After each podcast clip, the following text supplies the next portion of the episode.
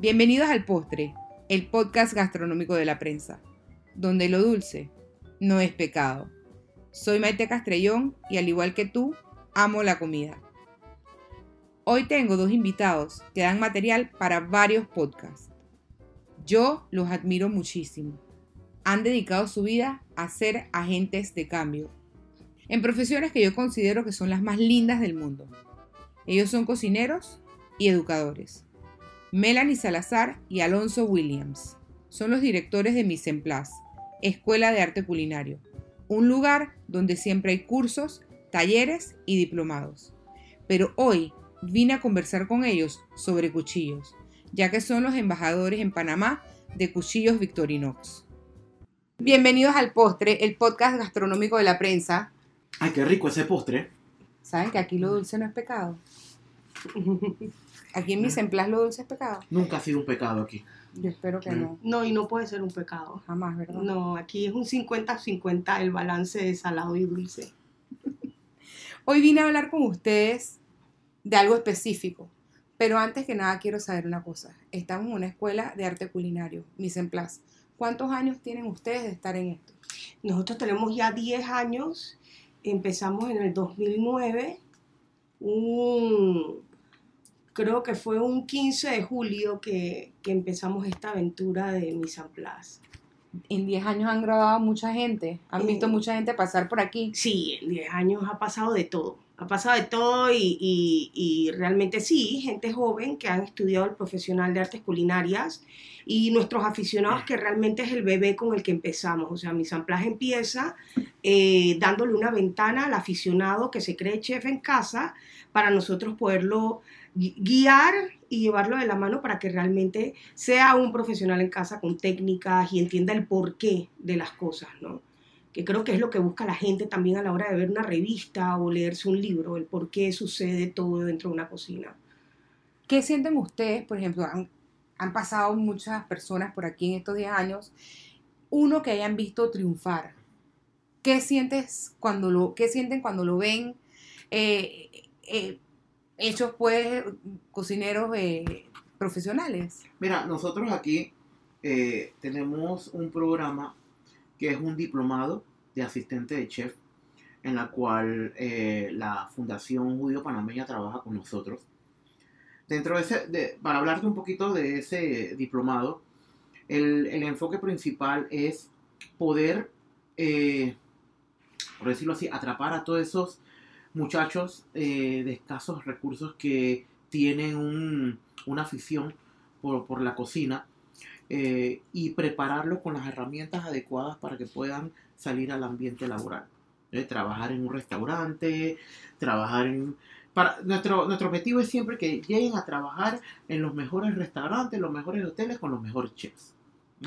Para que haya esa continuidad de la, eh, del tipo de educación culinaria que nosotros damos aquí, que es alta. Entonces, eh, ya tú mencionándonos acerca de ese tema de los triunfos que han visto, que hemos visto en estudiantes.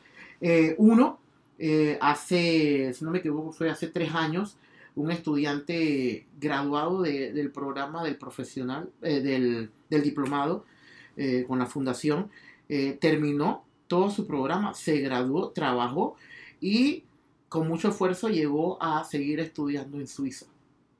O sea que creo que eso fue una de las metas que él se, se planteó mientras estudiaba y bueno, eh, con mucho sacrificio y trabajando duro, creo que eso fue uno de los, de los puntos importantes para que él llegara allá. Y bueno, él estudió y creo que hoy en día, no sé si ha regresado aquí a la ciudad, eh, pero sigue, sigue dentro del- del campo. Y otra que nos enteramos recientemente, una muchacha, eh, de nombre Caterina, ella estuvo con nosotros también creo que hace cuatro años en el, en el programa y recientemente eh, vimos que ella ha quedado trabajando con el grupo de Gordon Ramsay en una de sus cocinas en Europa, En Londres. Wow. en Londres.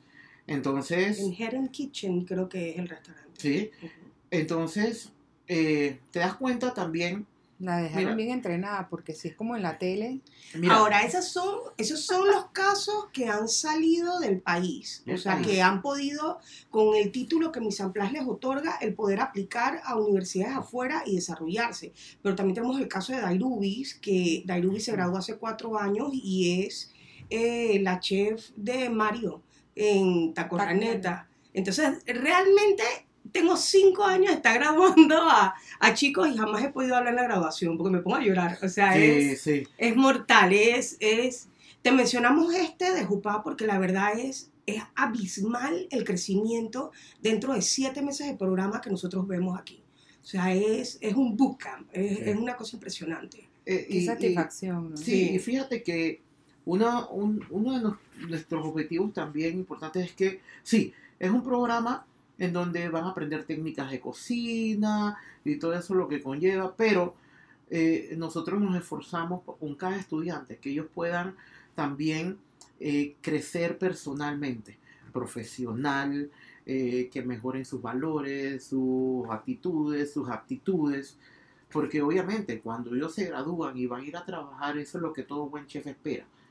Y la verdad, mira, Melanie y yo nos sentimos eh, bien contentos al saber que el trabajo que nosotros estamos haciendo de- verdad está dando sus frutos, está valiendo la pena cuando recibimos a nuestros colegas, los chefs eh, del patio, y los únicos que nos dan son recomendaciones y, y feedbacks positivos de los estudiantes que, que le mandamos. Oye, no, que este muchacho, como decimos buen panameño, este es una ficha, este, este lo quiero para este es mi restaurante, este no lo dejo ir por nada del mundo, ¿no? Entonces, son estudiantes que te das cuenta al principio de- del programa, eh, vienen con una personalidad totalmente diferente, están entrando a un mundo diferente y, cuando acaba el programa, wow, es como si le hubieras dado un twist a uno de ellos. Entonces te das cuenta de que ese tipo de estudiantes realmente son los que eh, al final te agradecen.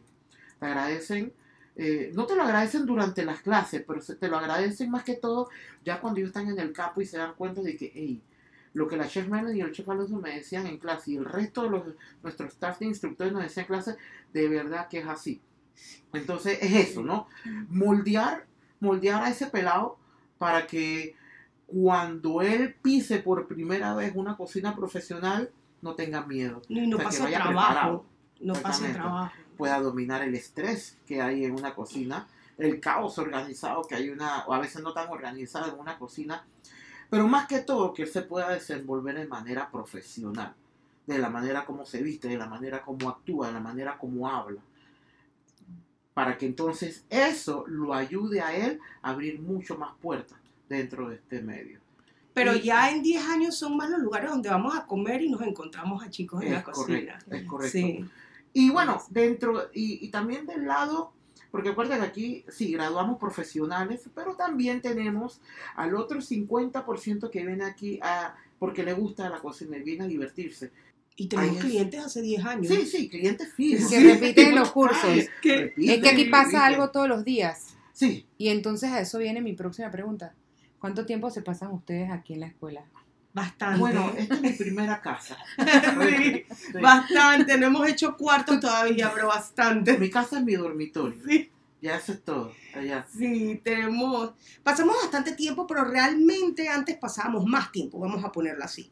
Nosotros somos un equipo, digo, tenemos 10 años, pero somos un equipo súper pequeño.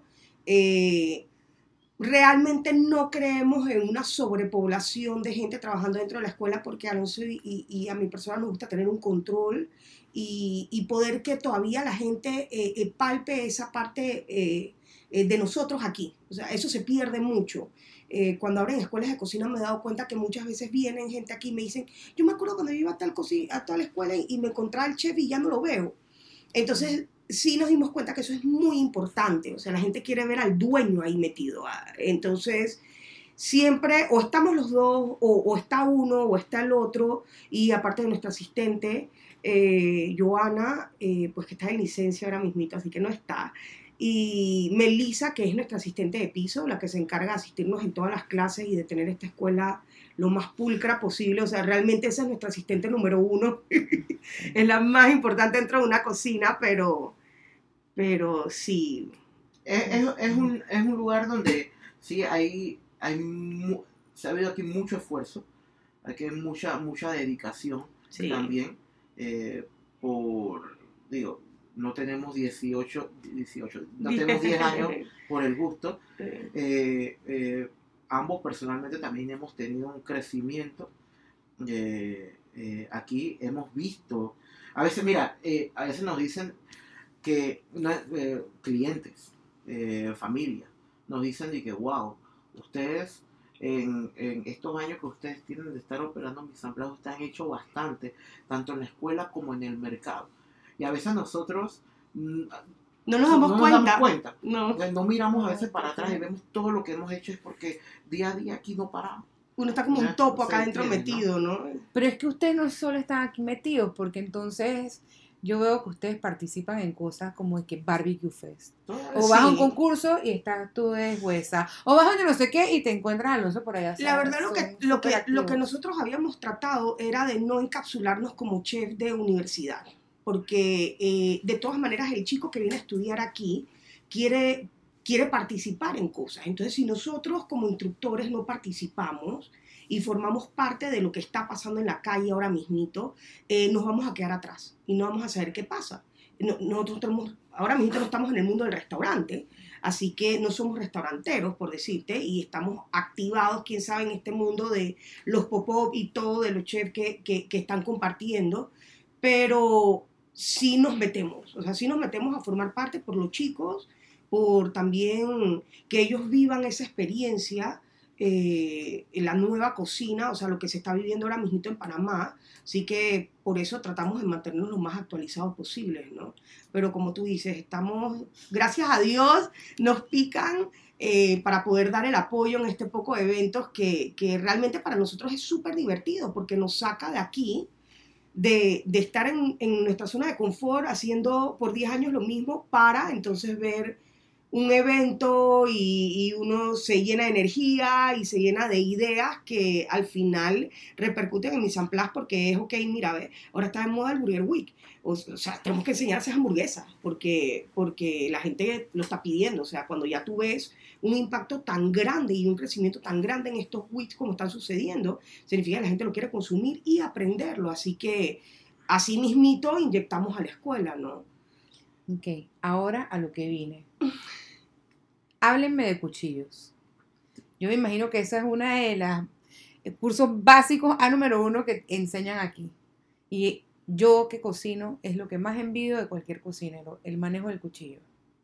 Bueno, tú sabes, eh, nosotros, eh, mira, te voy a- antes de entrar en ese tema de los cuchillos, tú sabes que cuando Melanie y yo estábamos empezando esto, nosotros un día vamos en el carro y, y dijimos, ¿qué, ¿qué nombre le ponemos a la escuela? ¿Qué nombre le ponemos? Instituto tal, no, instituto lo vemos en todos lados. Eh, escuela tal, no, pero escuela está en todos lados. Vamos a inventarle un nombre que sea catchy, que, que la gente eh, eh, se pueda recordar de él y que eso es, eso, ese nombre sea todo.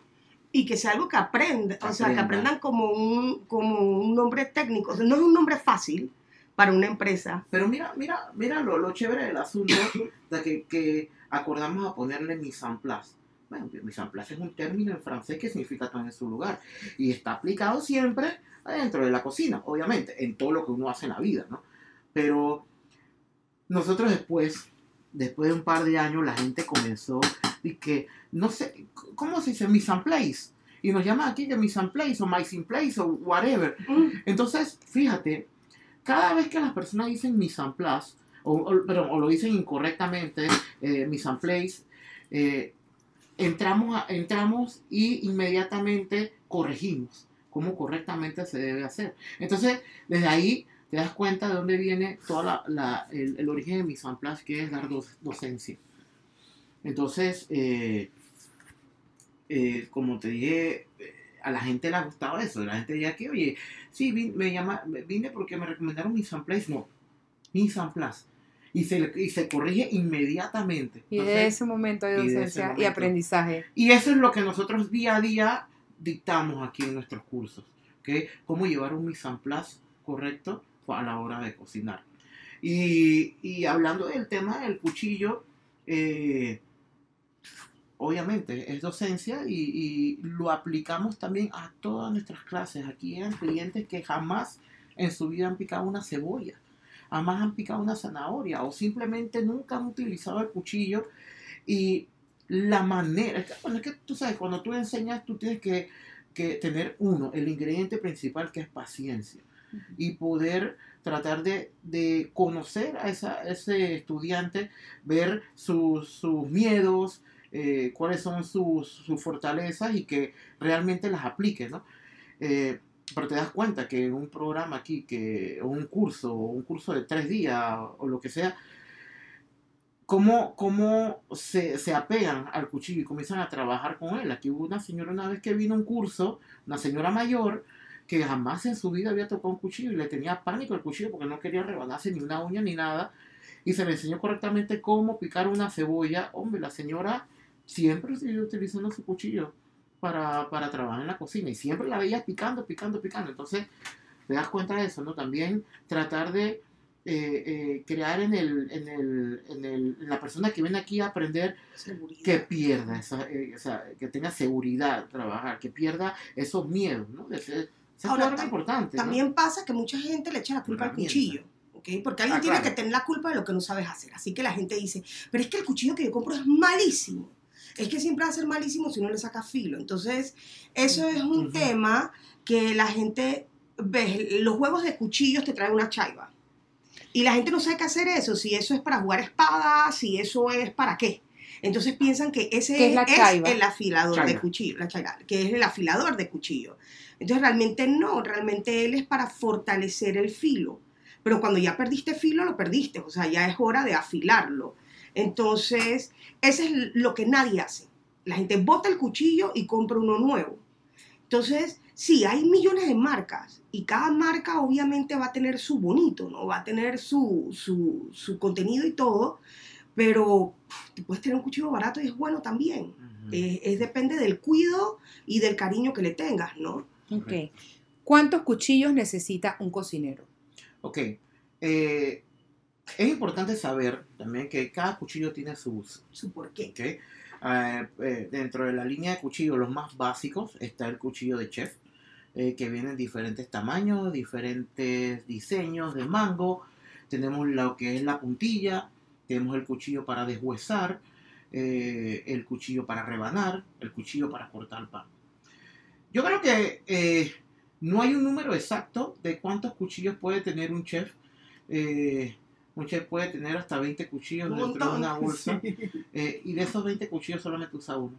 El resto son para darle peso a la bolsa. O sea que realmente necesito un cuchillo. Un- mira, mira, si hablamos así de un solo cuchillo, creo que con el cuchillo de chef tú puedes hacer todo.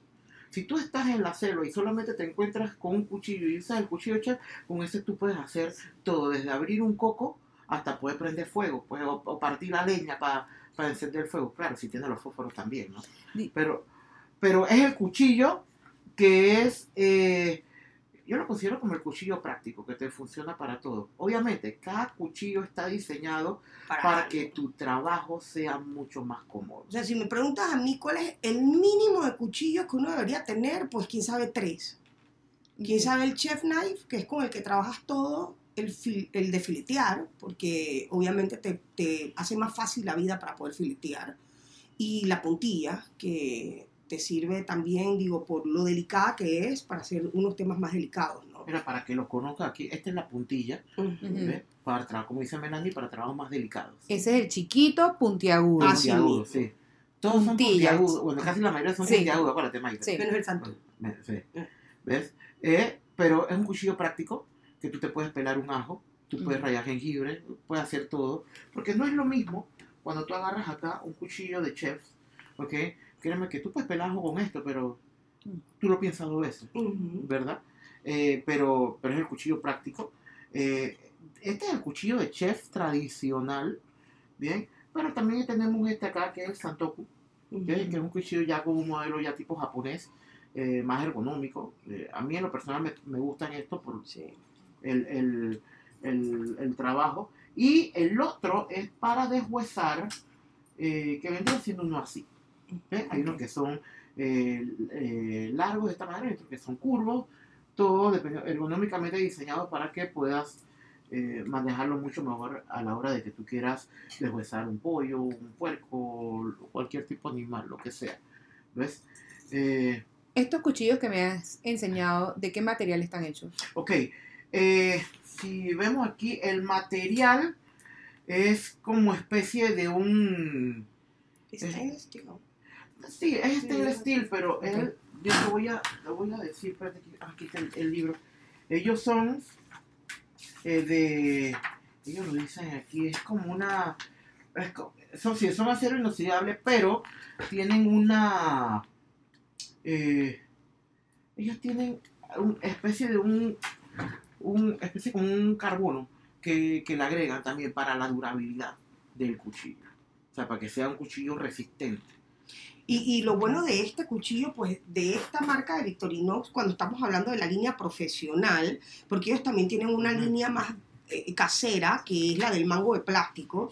Eh, bueno, a mí en lo personal, digo, lo bonito de la línea profesional es que no ves el, el mango Ajá. no ves el mango separado del filo. Entonces, primero es higiénico totalmente, es higiénico y segundo, ahí sí eres consciente de que es un cuchillo para toda la vida porque no va a haber forma de que se te desprenda el mango. ¿Qué pasa? Cuando compras cuchillos de madera son hermosos, te enamoras de ellos porque haces juego con toda la casa y toda tu cocina y se ve que súper homey y todo, pero es lo primero que sufre cuando lo lavas. O sea, si no lo sabes cuidar de lavarlo y ponerlo en calor para que la madera seque, que eso no va a pasar, y menos si no tiene una persona encargada de sus cuchillos en casa, Sí.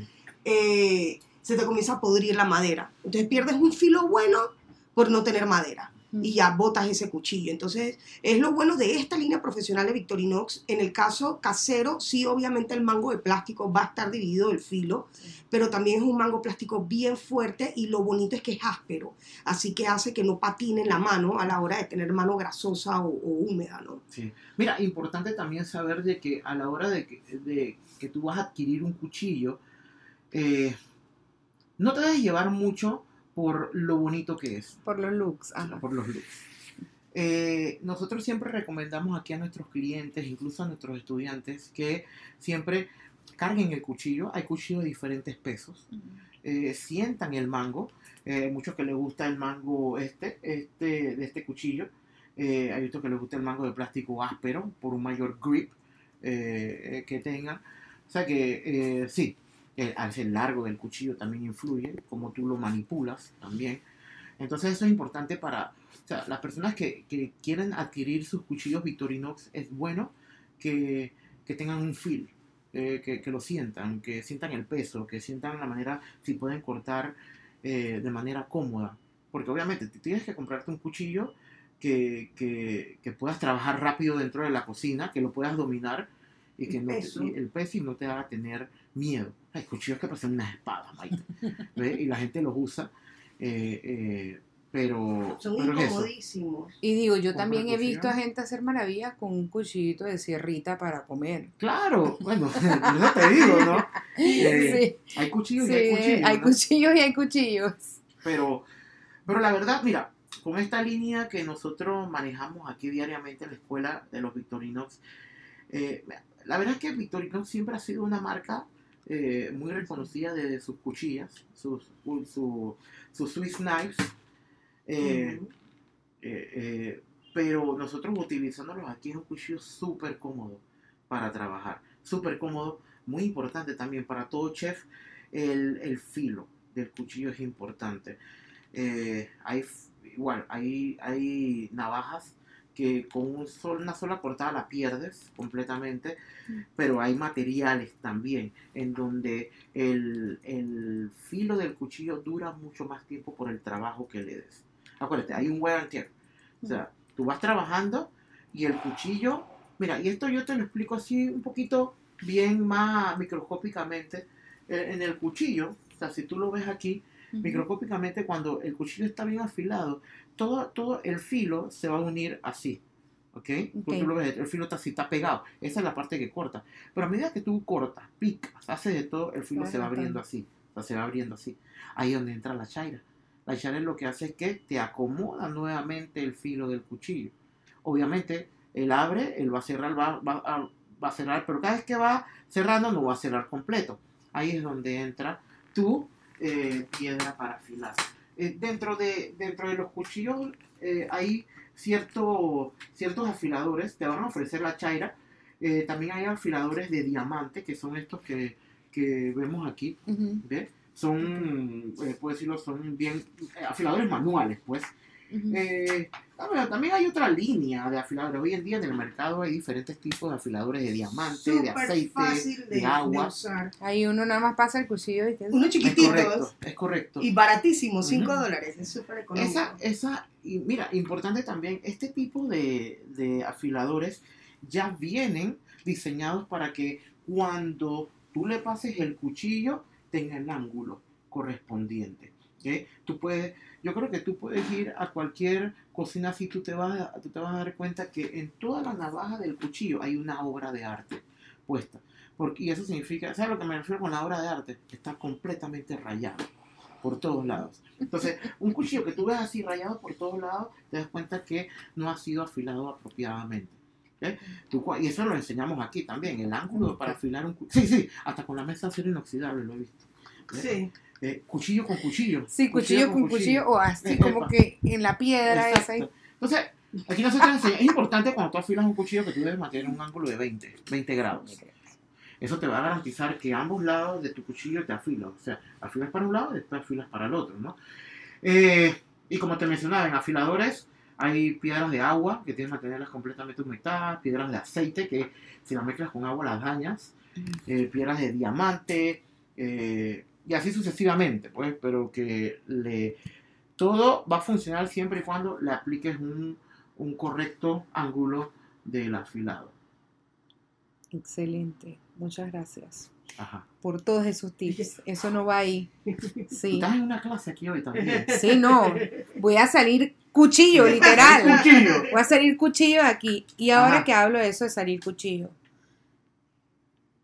dame un tip básico para que no me... O sea, ¿qué es lo primero que tú le dices a una persona que tiene miedo a usar un cuchillo? Mira, eh, tú tienes que aprender de que el cuchillo sí es una herramienta, pero también es un arma.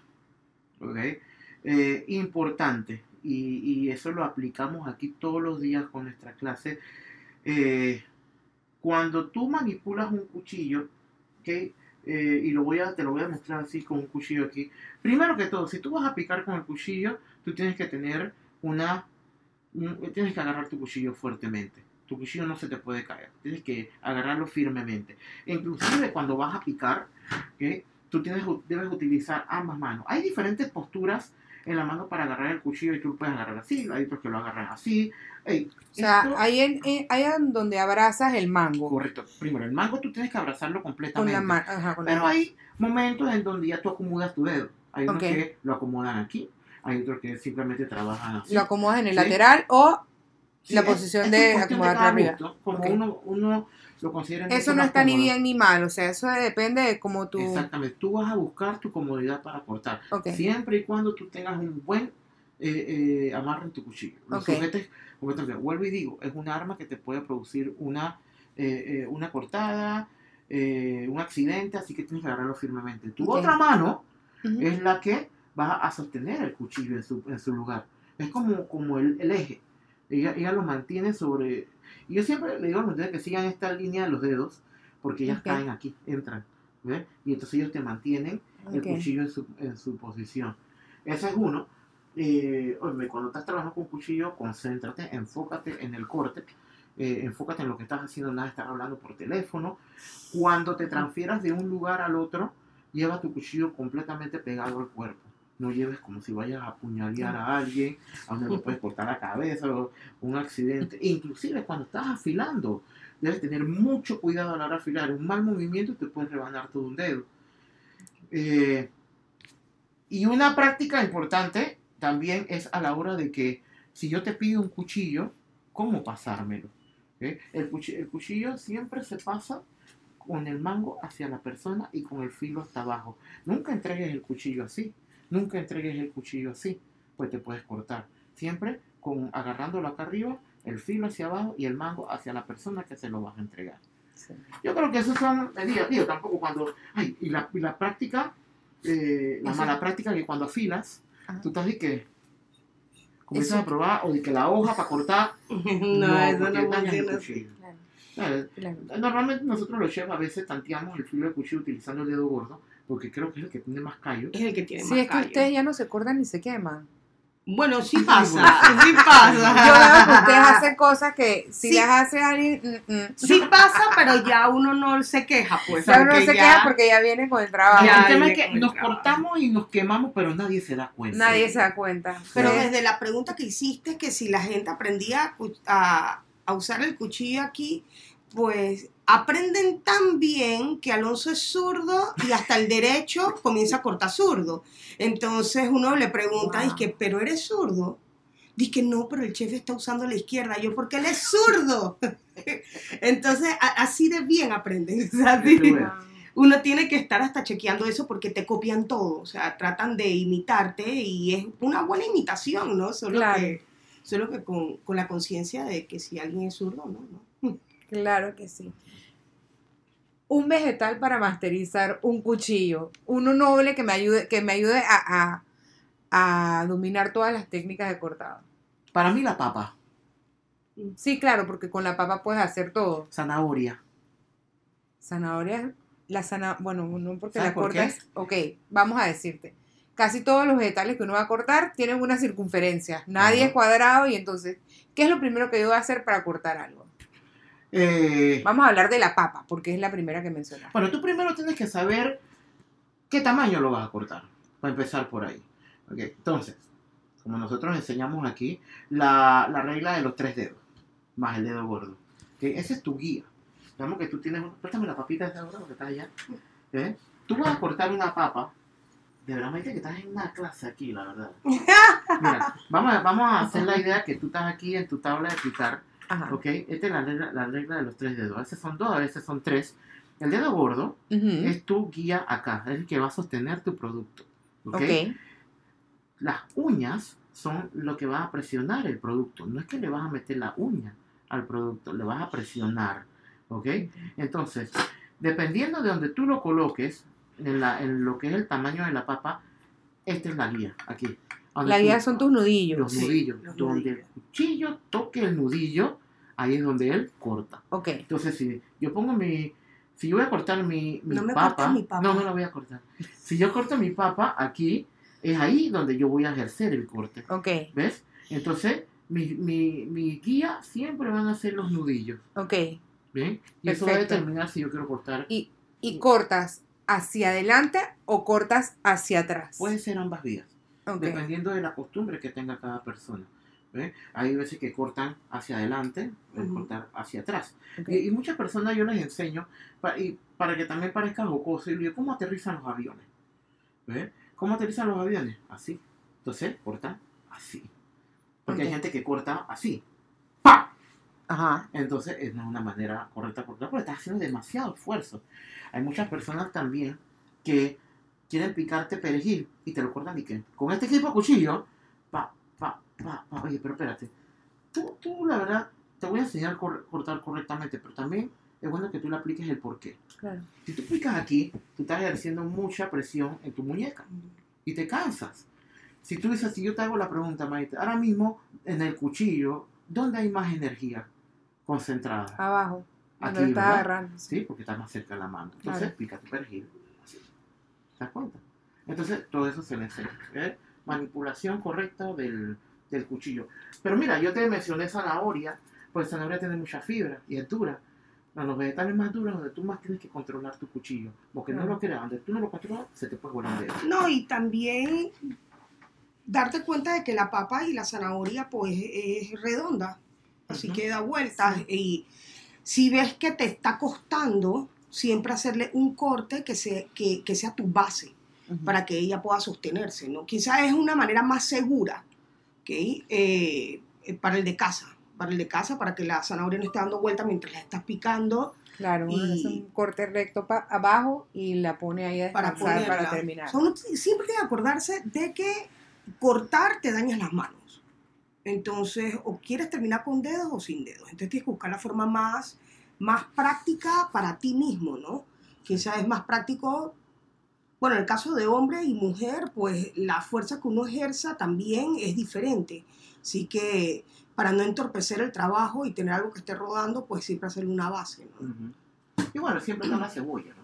La cebolla si la quieres cortar en juliana o en cubito o en anillo, eh, eh, involucra la práctica también. Pero yo siempre digo, mira, cuando nosotros hacemos nuestro diplomado de profesionales, eh, yo les enseño a los muchachos a cortar en cubito y en juliana la cebolla.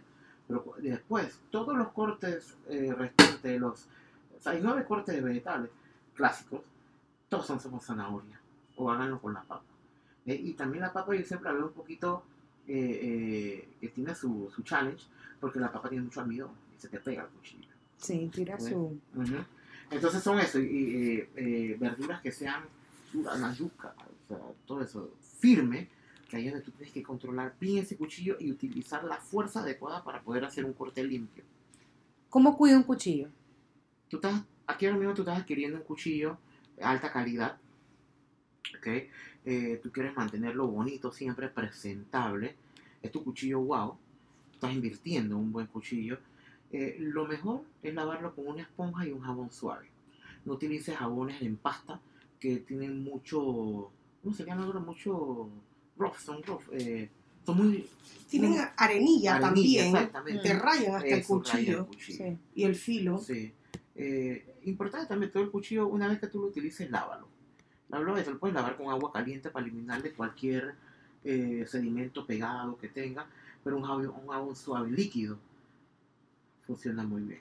Hay veces cuchillos que los dejan en, sumergidos en, en una solución de agua y blanqueador cloro, una eh, eh, para también desinfectarlos. Cuando, digamos, o cualquier tipo de desinfectante para cocina, cuando el cuchillo que tú manipulas aves, que manipulas marisco, eh, eh, diferentes tipos de carne, pues se le da la limpieza. Sí, pero un cuchillo de casa, suave. Sí. Y en lo personal también el cuidado a la hora de guardarlo, porque yo he visto en muchas Eso, casas Los que hay como el cajón de, de los mil y un cuchillo, entonces los tiran todos ahí y les tiran tenazas y les tiran espátulas y, y vas a dañar el cuchillo. O sea, vas a reventar el filo porque en el momento de que algo le caiga, las piedras, yo he visto piedras también para machacar que las tiran allá adentro. Entonces, en el momento de tirar, puedes reventarle el filo al cuchillo. Así que para tus cuchillos, o tenerlo en una fundita, si los pueden enrollar en toalla, si no quieren entrar en el tema de estar comprando maletines de cuchillos, que yo sé que eso no es para un- una persona de casa, pero sí comprarle un- su toallita y envolverlo en su toallita y guardarlo. O sea, guardarlos cada uno en su toalla es súper práctico. Y que nada cuesta poner como un pañito en el cajón de los miles de cuchillos, pero asegurarte que tu, Así mismo. que tu cuchillo y tu filo hay los ahí. imanes también, que tú puedes ponerlos en la pared. Eso es mucho más pro y ese sí lo va a hacer dizque, el pro que se cree chef en casa. Y se va a poner su imán para ver todo su huevo de cuchillo. Hay protectores de cuchillo también. También, de- de plásticos. plásticos. Hombre, y, y las fundas, pues, la- las fundas de, de cuchillos para que los tengas todo ahí organizado. Oigan, gracias por su tiempo. Y antes de irme les tengo que preguntar algo. Aparte de este podcast, Alonso, ¿cuál es tu postre favorito? El tres leches. Y el tuyo, Melanie. El postre favorito. eh, la verdad no tengo uno como favorito. No, pero si me voy, me voy por una línea de postres fríos. Para refrescarme. Pero uno así que te robe la calma. Flan. Quizás un flan, sí. Es que no quiero que suene así tan pobre. Tan que fue flan. Sí, tan que fue Sí. flan. Pero sí, sí, algo frío. No soy tan amante, de ver así súper comelona, pero de dulces, creo que como tanto que no llego hasta el dulce. Ambos, ambos no somos tan, tan dulceros, Sí, que digamos. somos más Eh, comelones. sí, sí, exacto. No gusta más lo salado, pero cuando en mi caso tú me dices a mí, yo me considero como un catador de tres leches. Yo, yo he probado Ah, tres leches y he probado tres leches. Y, y la verdad es que a mí lo que me gusta del tres leches es el, el simple, sencillo bizcochito bañado así en esa leche que es como tú eres comiendo una esponja mojada. Aunque no, Bueno. yo no como esponja Por eso mojada. te digo, a mí me gustan los dulces, sí, por sí, eso sí, me gustan los eso. dulces fríos. Digo, si te tengo que mencionar uno, de verdad voy a sonar, que yo soy de las que todavía pide el dulce de Dora. Es buenísimo. frío, sí. Porque es que es frío maldito. Por el Es buenísimo. que tiene, la fruta del Y es, como una nubecita. Y tiene uno de moca que es mortal. O sea, yo soy así. Sí. Sí. Gracias por acompañarme hoy. No, Bueno, gracias Maite, a ti, Y Maite. tú sabes que mi Samplá siempre será tu casa. Bienvenida Sí. cuando quieras. Voy a venir a a aprender a usar bien mi cuchillo para tener técnica. Ya sabes. pues.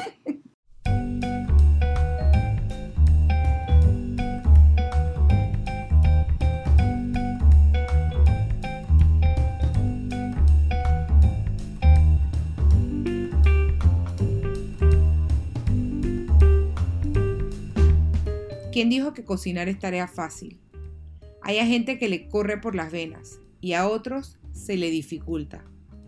Por los próximos podcasts voy a dar tips básicos que todos debemos dominar, cocines o no. Este es el tercer tip. Muchas recetas requieren de ajo picadito. Para picar ajo, colocas el diente en una tabla para picar. Haces presión con la parte gruesa del cuchillo sobre el ajo hasta que cruja y la piel se separe. Lo terminas de pelar, vuelves a colocar el diente de ajo en la tabla de picar y haces tiras finas. Giras el ajo 90 grados y sigues picando. Y ahí tienes tu ajo picadito. ¿Te huelen mal los dedos? Un truco para quitarte el olor de ajo de los dedos es frotar tus manos con sal y enjuagar con agua bien fría.